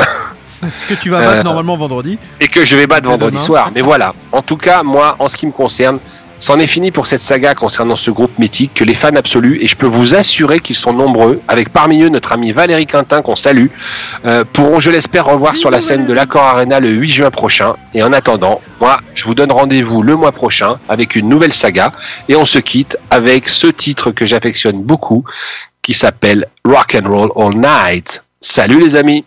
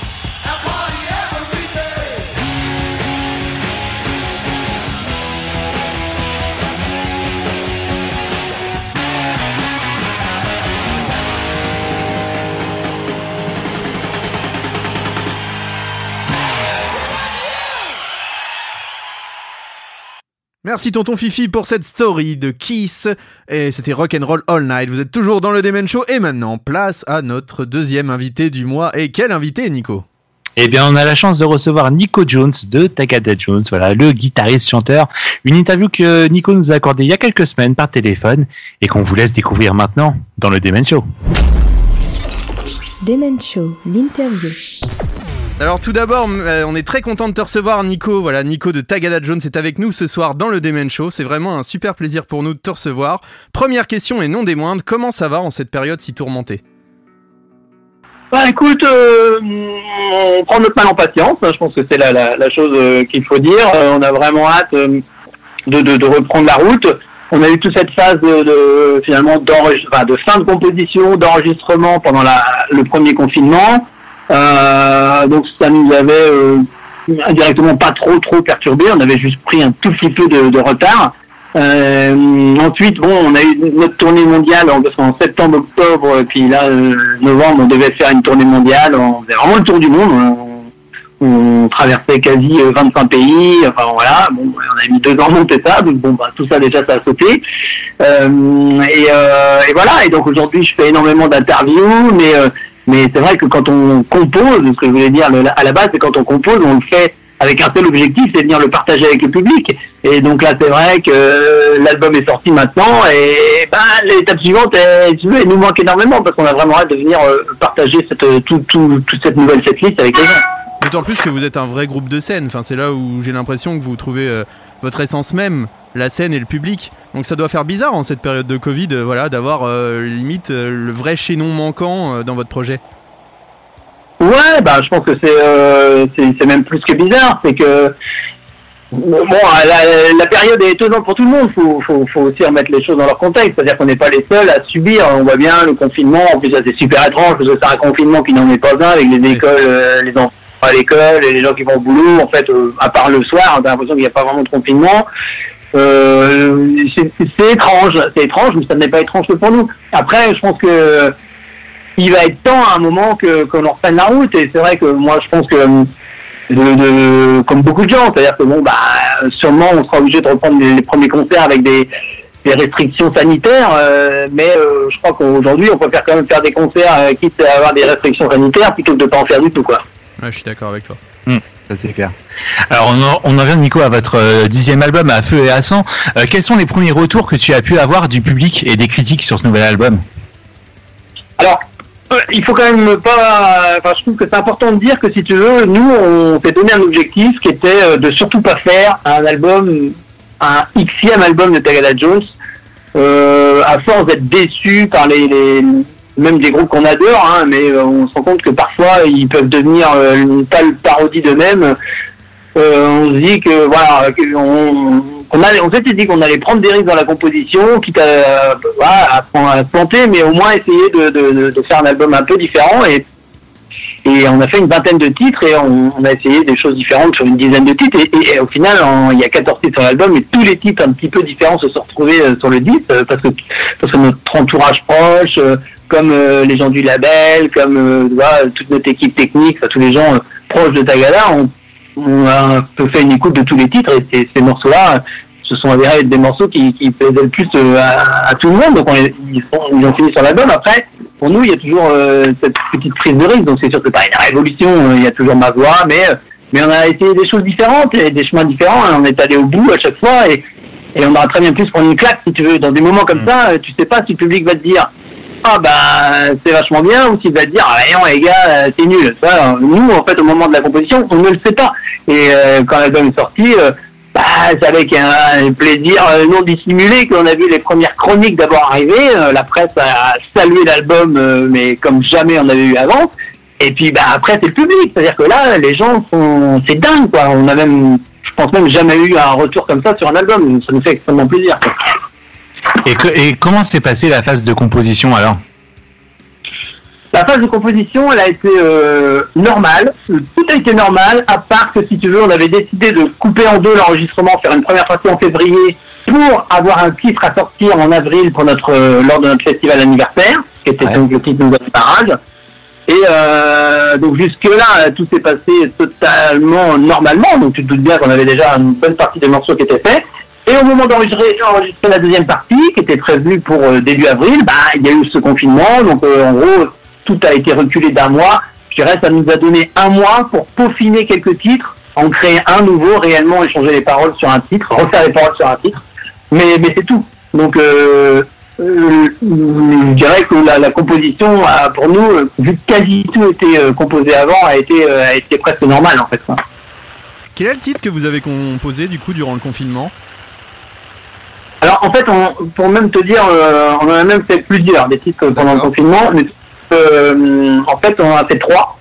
On est parti pour faire trois titres, mais en fait, du coup, sur ces trois titres, euh, il y en a deux qui sont bah, presque enregistrés, si tu veux, et, et- mais et que finalement, on n'a pas, on n'a pas mis sur le disque parce que parce qu'on estimait qu'ils n'étaient pas terminés. Tu vois, voilà. Alors, et, et les deux morceaux qui ont été pendant euh, l'enregistrement, c'est d'abord euh, à feu et à sang les paroles qui ont été entièrement refaites parce que c'était un autre titre. C'est rigolo parce que ça a donné le titre à l'album qui devait s'appeler Hors Norme. Ouais, voilà, c'est ça. J'ai vu qu'il devait s'appeler Hors Norme, mais vous avez décidé de changer au final. Voilà, c'est ça. Euh, donc ça c'est assez rigolo quand même, je trouve comme petite euh, comme petite anecdote. Et en fait, voilà. Et ensuite le, un- le morceau Zombie qui a été fait clairement pendant l'enregistrement. Et puis d'ailleurs, on peut dire on a terminé les autres qui n'auraient peut-être pas été dessus euh, ce titre-là si euh, s'il n'y avait pas eu le confinement. D'accord. Et d'ailleurs, on sent que cet album, il est encore plus abouti et poussé, euh, ne serait-ce qu'au niveau des arrangements et de la prod, euh, par rapport à- au dernier album. Euh, Est-ce que tu es d'accord avec ça? Bah, en fait, euh, je pense que hum, au moment de, il y a une chose importante à dire quand même aux gens qui ne le savent pas, c'est qu'au moment de, donc du premier euh, euh, titre qu'on en sortait, qui s'appelle Nous avons la rage, on a fait un essai avec six mixeurs. C'est-à-dire qu'on a envoyé les mêmes bandes, les mêmes enregistrements à six mixeurs différents. Ça a été assez incroyable la différence. Euh, là, on s'est rendu compte que vraiment les mixeurs pouvaient donner une couleur euh, extrêmement différente au titre. Il y a eu en- dans le lot, on avait choisi même un très très gros. Il y avait Chris Lord Edge qui nous a rendu une copie. Qui Edge, il a carrément fait de la- l'énorme hein, il a fait des, des trucs euh, énormes. Et lui, il nous a rendu une copie propre, mais mais il avait un peu trop enlevé l'énergie, tu vois. Donc nous, ça nous plaisait pas. Hum, Et donc les deux mix qui nous plaisaient le plus sont euh, le mix euh, en- qui était de, de, de Fred Duquesne, mais avec qui on avait déjà fait l'album précédent, mais qui était très très bien. Euh, Peut-être un peu plus qui tirait un peu plus le son vers du son métal. Je rappelle que les bandes étaient les mêmes, les enregistrements étaient exactement les mêmes. Et, euh, donc Bill Stevenson, avec qui on a choisi de, faire tout l'album, qui lui, du coup, a un background beaucoup plus punk rock, puisque c'est le batteur de Descendants, c'est lui qui fait tous les NoFX depuis, euh, depuis le début. Mais il a fait aussi des Rise Against, enfin, tu vois, voilà, il a fait vraiment beaucoup de choses et qui a tiré le, le disque sûrement vers un, un univers plus rock, punk, rock. Tu vois, voilà, c'est le plus son son. Et on l'a choisi euh, non pas parce que c'était mieux que Fred, parce que franchement Fred c'était super ce qu'il a fait aussi, euh, mais juste parce que c'était différent de notre album précédent et qu'on avait déjà bossé avec Fred sur l'album précédent. Et, euh, et donc du coup, les titres ressortent comme étant un peu plus rock, avec, avec comment il s'appelle, avec, avec Bill Stevenson, et notamment dans sa façon de traiter les morceaux et traiter les guitares, par exemple, bah, si tu veux, c'est un petit peu comme si les, les subtilités de second plan qui, avec beaucoup d'autres mixeurs, dont Fred, étaient un peu plus relayés au second plan parce que c'est plus du massif qui met devant, euh, tu vois, euh, euh, reviennent un peu au premier plan. Et, ce qui fait que du coup, il y a des choses comme notamment des arrangements ou des deuxième, troisième harmoniques qui se remettent à briller, que tu entends beaucoup plus dans le mix de Bill Stevenson qu'on n'entendait pas d'habitude d'ailleurs dans aucun album de Tagada, parce qu'on n'avait jamais eu un traitement pareil. Donc en fait, il y a un peu plus sûrement euh, de, de, de, de- de travail, mais je crois que c'est surtout le son qui met ça en avant. D'accord. Donc euh, ce choix d'a- d'avoir euh, envoyé à plusieurs mixeurs comme ça, tu le regrettes pas. Maintenant, vous aviez vraiment le son que le groupe désirait. Ouais, non, on regrette pas du tout, on est très content du son. euh, je trouve que justement, c'est bah, tu c'est toujours très difficile euh, pour un groupe, t'essayes plein de choses différentes, c'est pas facile. de- de- tu- quand tu crées un morceau, tu as une espèce d'image sonore dans ta tête, tu jamais ce son-là au final au rendu. Mais euh, avec le temps, tu apprends à ne pas trop subir de désillusions et puis à redécouvrir le, le- le mix que les gens peuvent faire avec tes, avec tes bandes. Et là, ouais, on a été agréablement surpris. Et puis, euh, c'est, euh, je crois que le son reste euh, très clair, mais très énergique, ce qui pour nous est hyper important. L'énergie n'est pas du tout entachée. Ça, c'est hyper important pour nous. Je crois que même que c'est ce qu'il y a de plus important. Et l'autre chose, c'est que il faut qu'on comprenne bien les paroles. Je crois qu'on comprend bien les paroles? Bon, évidemment, c'est pas, euh, pas de la variété française non plus, hein, faut pas exagérer, mais je crois quand même qu'on comprend bien les paroles tout en gardant l'énergie de la musique et, la puissance de la musique. Donc, euh, ouais, ouais, on est content. Mais c'est exactement les remarques qu'on se faisait juste avant l'interview où on disait on entend bien distinctement euh, chaque partie, chaque instrument et ta voix ressort bien mais sans qu'elle soit non plus comme dans certains artistes de variété bien au-dessus. C'est-à-dire que voilà, tout s'entend bien distinctement mais équilibré. Et c'est vrai qu'on retrouve un peu ça sur les productions américaines de punk. Ouais, bah, de toute façon, une fois que tu as bossé, c'est drôle parce que euh, faut pas nier euh, la part hyper importante d'un d'un réalisateur et d'un mixeur dans un album.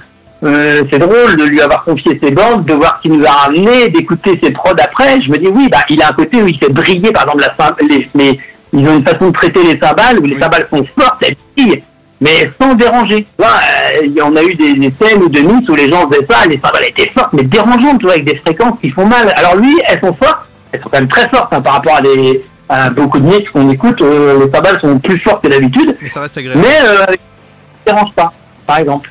Ouais, c'est équilibré.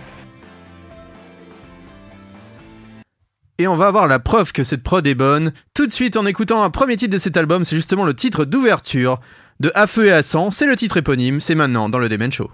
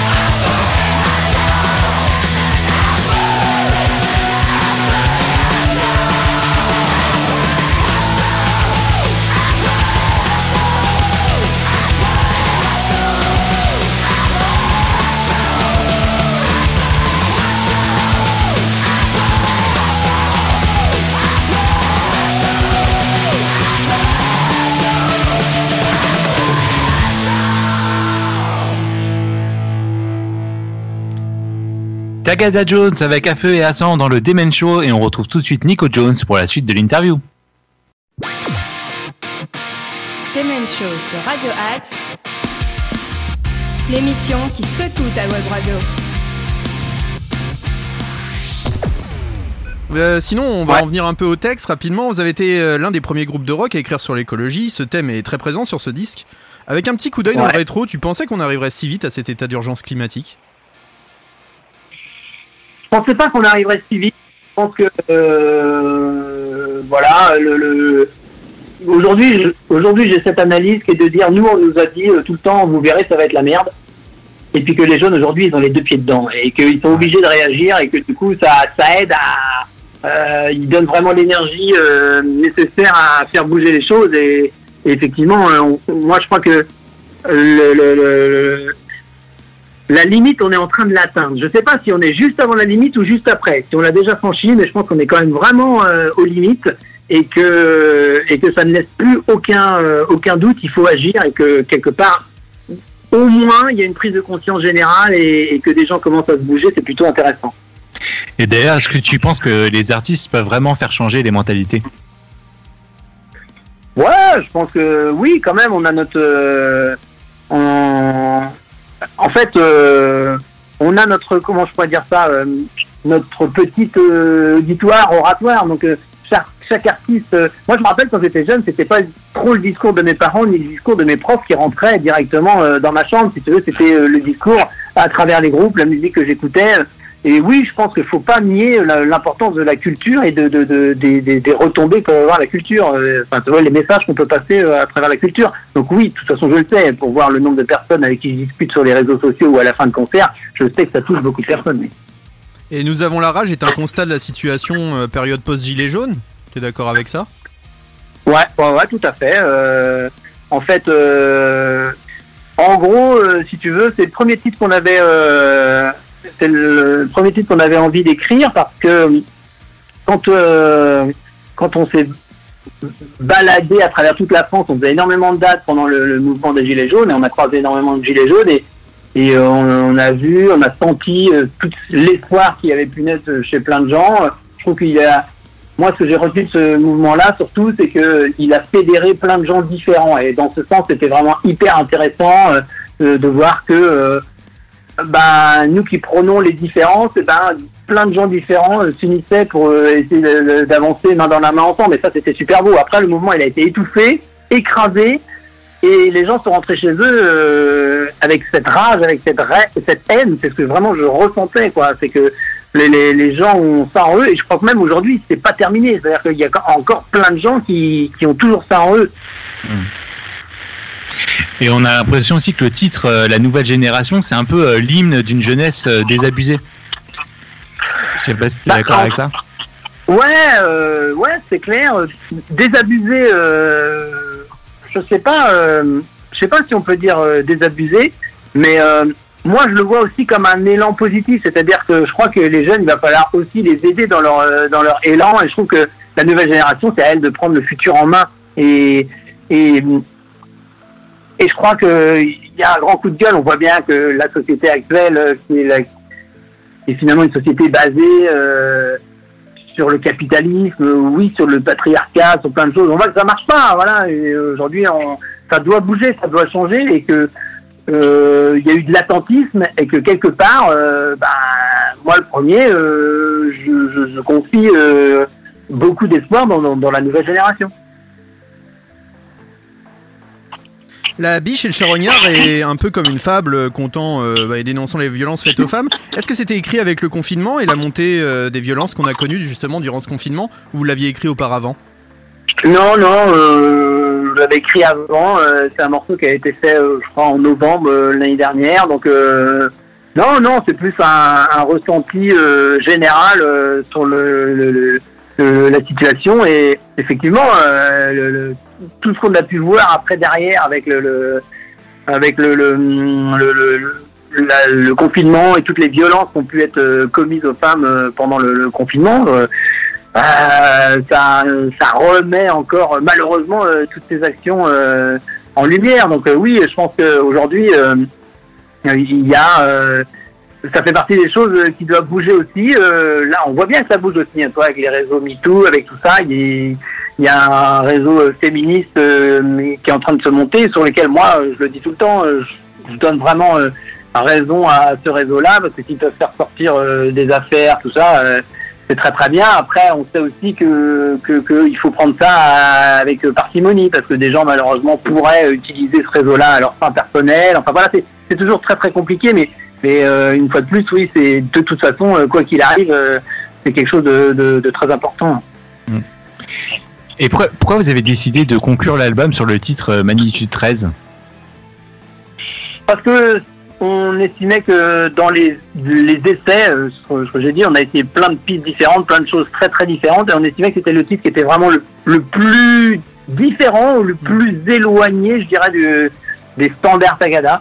Donc c'est pour ça qu'on a décidé de, le- de le finir avec ce titre-là. Maintenant, au niveau des, des visuels, qui c'est euh, qui s'est occupé de la pochette? Alors la pochette, euh, la pochette en fait, elle a été faite en grande partie, euh, quasi en majorité, je dirais, avec euh, par, par Jean le boulanger, donc le même qui avait fait la, la pochette précédente. Et puis moi, je l'ai un peu aidé en dessinant le visage. Ben voilà, j'ai un peu aidé sur le sur la fin pour la finalisation. Et au niveau des clips Alors les clips, euh, bon bah le premier c'est un clip de, confinement mais qui a été monté par Mathieu Aizan, donc qui a fait beaucoup de photos et beaucoup de clips de Tagada. Et les deux, euh, deux derniers clips, euh, donc c'est Cédric qu'on connaît depuis très très longtemps aussi, qui jouait dans un groupe qui s'appelait Underground, qui a joué aussi un peu avec La Phase et on, avait décidé depuis longtemps, on avait décidé, moi j'avais décidé de travailler avec lui dès que j'avais fait le petit le petit film de l'opium du peuple là, euh, où j'avais tourné dedans, on s'était retrouvés, j'avais beaucoup euh, sympathisé, c'est pas le mot parce que je le connaissais depuis longtemps, on était déjà amis, mais euh, on avait bien apprécié travailler ensemble et on s'était dit ah oui, il faudra vraiment qu'on fasse des clips et, voilà, ça a été l'occasion de, faire ces deux clips là, de rire de larmes et puis le dernier baril avec lui dont, dont on est très content aussi. Justement, le dernier baril, vous avez collaboré avec les bidons de l'enfer. Comment est née cette collaboration? Là, euh, une fois de plus, c'est au détour de, de rencontres et c'est vrai qu'on est devenu amis avec Thomas Mindron qui, qui- qui s'occupe aussi du festival de poupées et euh, qui joue dans les, les, les barines de l'enfer. Et, et voilà, on a passé une soirée ensemble un jour à se marrer, puis il m'a dit qu'il avait ce projet-là, et puis j'ai dit mais attends, c'est trop génial. Et puis euh, on les a invités à jouer euh, euh, sur un festival où avec Crash on travaille euh, en collaboration pour la, la donc le- la programmation. Euh, donc c'est donc le, le festival des feux de l'été à Saint-Prouan et euh, et puis moi j'ai adoré le concept. Et là on s'est à la fin de la soirée on discutait avec tous les gars. Je disais mais il faut absolument qu'on fasse des morceaux avec Tagada. Enfin des hum, des collaborations scéniques avec Tagada. Et euh, il devait donc venir jouer euh, sur notre festival au mois d'avril, qui a malheureusement été reporté à, l'année prochaine. Euh, et puis euh, donc c'était une évidence que quand on, a créé ce titre, le dernier baril pour le nouvel album, on a tout de suite pensé à eux pour d'une l'illustration du clip, mais de deux pour éventuellement venir jouer avec nous sur scène sur quelques grosses dates quoi.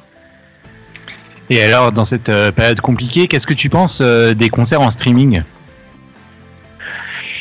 C'est ce que je dis, c'est pas du tout notre ADN. Dans toutes les, les interviews, je dis, euh, nous, on, on fait de la musique pour aller euh, jouer devant du public et se nourrir du, du retour du public, comme le, le public se nourrit de notre énergie. Ben nous, euh, c'est un peu la même chose. On, on se nourrit de leur retour pour, pour voilà, pour donner ces, ces concerts. Et, et le live stream, bah, jouer devant une caméra, ça n'existe pas. Pour nous, c'est un exercice de style. Alors après, je dis depuis le début que je veux pas dire qu'on n'en fait pas du tout. Et, et j'ai toujours cette idée, euh, et on est en train peut-être même d'essayer de la, de la ficeler, hein, euh, de, de faire un, un live stream. Là, on, on a décidé de quand même, après coup, à force de reporter, reporter, reporter, euh, on en a un peu marre de toujours reporter. Et, et on se dit que voilà, on va quand même faire notre euh, notre résidence. Donc on fait une, une résidence pour préparer le live pour l'année prochaine, et que peut-être à la fin de cette résidence, on ferait un live stream. Mais mais si on fait ce live stream, euh, l'intégralité des, des bénéfices serait reversée à à des cafés-concerts, à des à des structures en galère euh, à cause du Covid. Euh, tu disais au début que vous aviez une tournée internationale qui était prévue. Vous deviez notamment tourner Ouais. euh, aux États-Unis et au Canada. Est-ce que la campagne américaine t'a t'a marqué et t'a inspiré pour euh, peut-être des futurs textes pour le prochain album? Ouah, alors marqué, je pense que là, c'est c'est le, le- je dirais que oui, euh, toujours Trump, il, est incroyablement marquant. euh, là, c'est quand même être mauvais joueur à ce point-là, c'est quand même incroyable. Quand même. En fait, on dirait un sale gosse. euh, sauf que l'autre, il est président des États-Unis, mais il réagit comme un gosse de 5 ans qui vient de perdre un jeu. quoi. C'est hallucinant. Je dirais que c'est ce qui me marque le plus. Euh, ça prouve quand même sa bêtise. Euh, mais euh, après, euh, je dis pas, euh, je dis pas que j'ai envie de faire un texte là-dessus, non, pas spécialement, mais euh, je dis pas non plus que Joe Biden va être le président idéal, hein, euh, mais en tout cas, c'est sûr que c'est moins pire que Trump, ça c'est clair. Voilà, c'est ce que j'allais te dire, on a au moins le moins pire. Bien qu'il est pas parti encore. hein. D'ici janvier, on peut avoir des surprises. Euh, une dernière question, enfin avant dernière question parce que Nico en a une petite aussi derrière. Euh, quels sont vos projets futurs là dans les prochaines semaines? Euh, Tu m'as dit que vous étiez prêt à faire une résidence et peut-être un, un live stream, mais vous recalez des dates, vous êtes encore en train de chercher des dates. Je sais qu'avec Crash Tour ça doit être compliqué aussi en ce moment. En fait, on a fait des reports, des reports, de double reports, de triple reports. On est là-dedans. Euh, je pense que le, effectivement, l'arrivée des vaccins euh, donne de l'espoir à tout le monde que ces reports s'arrêtent et qu'on on puisse enfin mettre une, une, des gens sur la route euh, réellement euh, et qu'on puisse vraiment donner ses concerts. Donc, je dirais que c'est pénible, mais c'est pas plus pénible que pour tous les autres gens. Hein. Voilà, c'est juste qu'on attend, quoi. On est dans une position attentiste, alors que nous, de manière générale, on aime bien avoir des projets. euh, Il y a un côté un peu rêveur, si tu veux, dans, le métier de musicien, euh, dans tous les métiers artistiques. Même booker, tu montes des tournées, tu pars d'un projet, quand ça se concrétise, c'est toujours agréable. Donc là, on attend. Je crois quand même qu'il faut être réaliste. Ça va jouer l'année prochaine. J'en suis persuadé maintenant. Euh, sûrement avec des conditions sanitaires restreintes, mais je pense que ça va jouer.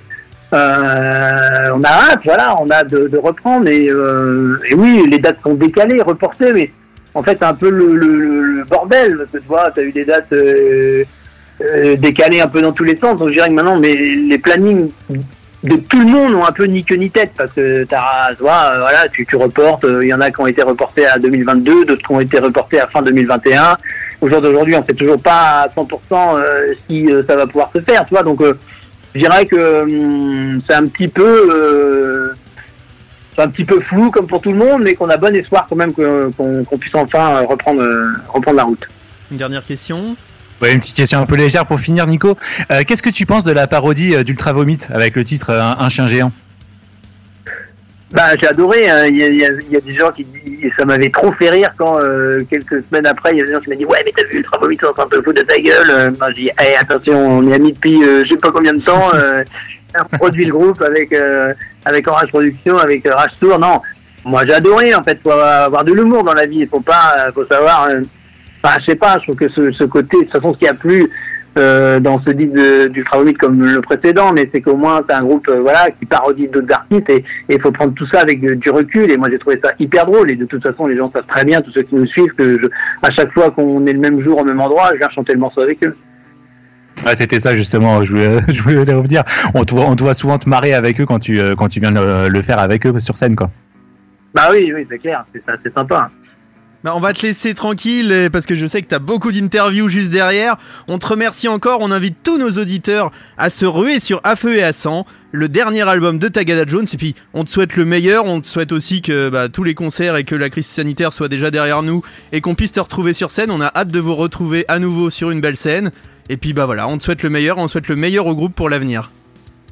Bah ouais, bah merci beaucoup, merci à vous et puis euh, bah j'espère qu'on se verra bientôt, le plus rapidement sur scène effectivement. Merci. Merci beaucoup, Nico. Merci, À bientôt. Nico. Allez, ciao. Ciao. Et on va s'écouter un autre titre de Tagada Jones, c'est le dernier baril. Vous êtes dans le Demen Show sur Radio Axe, l'émission qui secoue ta web radio.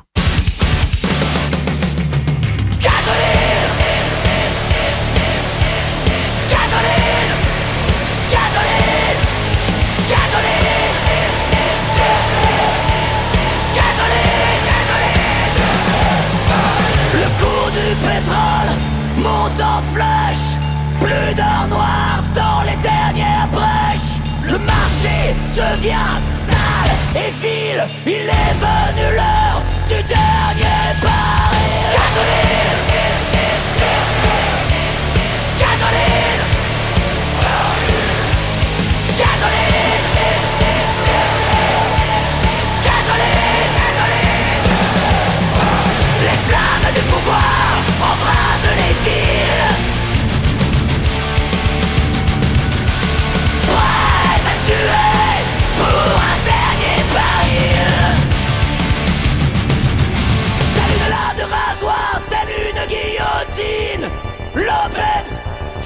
Clandestine, menant sans pitié une guerre sans fin, jusqu'à ce qu'il n'en reste plus qu'un. Un dernier baril. Un dernier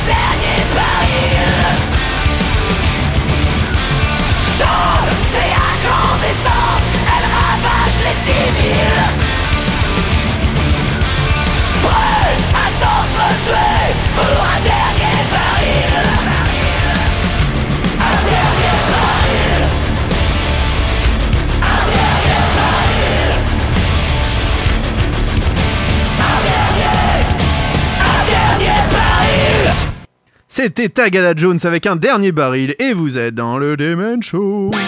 Demen Show sur Radio Axe. L'émission qui secoue ta web radio. Et c'était la première émission de l'année et on était très très très content de vous retrouver auditeurs auditrices. On vous souhaite encore une fois une très bonne année. Mais là voilà, on ça y est, on, a- on est content de nous. On a fait notre petite première émission de l'année. On est chaud, chaud patate. Oui mon Nico. On part, sur, on part sur le bateau de l'amour, voilà, donc c'est c'est top quoi. De Love Boat. Low boat. The Love Boat, le fameux.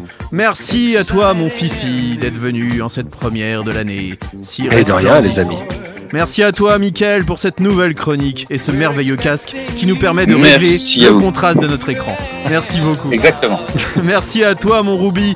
euh, bah pour euh, je sais pas qu'est-ce que je peux te trouver toi Pour tes petits Pour chats. pour tes petits chats pour tes petits chatons voilà qui sont par milliers Voilà. d'ailleurs je vais mettre le fameux jingle miaou derrière toi Euh, merci à toi mon Nico pour bah, ton talent Pour mais surtout pour amour. pull, pour ces grosses mailles qui sont vraiment La- très belles et bravo à ta maman La semaine, Félicitations. la semaine prochaine, j'essaierai un nouveau pull parce que j'en ai un deuxième. Oh, bah, t'emmerdes pas, t'emmerdes pas. Tu pourrais faire fuir les invités.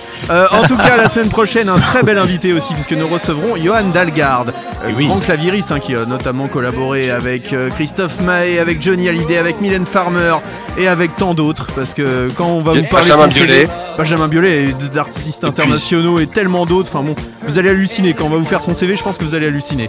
Ah, voilà, il va nous présenter bah, tous ses coups de cœur et tout son parcours musical en musique, car ce sera une playlist. Dans deux semaines, nous recevrons, je ne sais même plus. Ah si, des invités internationaux, puisque nous aurons Yannis Oui. Soquet dans deux Et semaines. oui, tout à fait. Et oui, on retourne en Allemagne. Euh, Ah. ça, c'est- J'ai des origines allemandes, je peux Ah. me permettre de faire des accents. Et bah voilà, quoi dire d'autre? On vous souhaite encore une fois une bonne année. Faites attention à vous, faites attention aux autres. Vendredi, il y a euh, Payton Talk. Oui, Nico Oui, et puis n'oubliez pas euh, que d'ici jeudi prochain, vous pouvez nous laisser votre dédicace sur le site de Radio Axe. Donc ça c'est téléchargeable sur iOS et sur Android. Si c'est à l'écrit, bah voilà, vous l'écrivez. Si c'est à l'oral, ça passe à l'antenne. Donc profitez de la semaine pour nous laisser vos dédicaces. D'ici là, on vous souhaite le meilleur. Écoutez Radio Axe, écoutez de la musique, écoutez du rock et du métal. Ça fait toujours du bien par où ça passe. Et maintenant, on va s'écouter une petite découverte. C'est Noah Gundersen. C'est un peu mon coup de cœur de l'année. Vous allez voir, c'est un mélange de folk, de rock, de pop. Enfin bon, c'est pas mal. Ça fait du bien par où ça passe, comme on dit. Je vous fais une grosse bise à tous, mes amis. Et Bisous, bisous. la semaine prochaine Bisous. sur Radio Axe avec Salut les amis. Salut. Salut. Ciao. Ciao.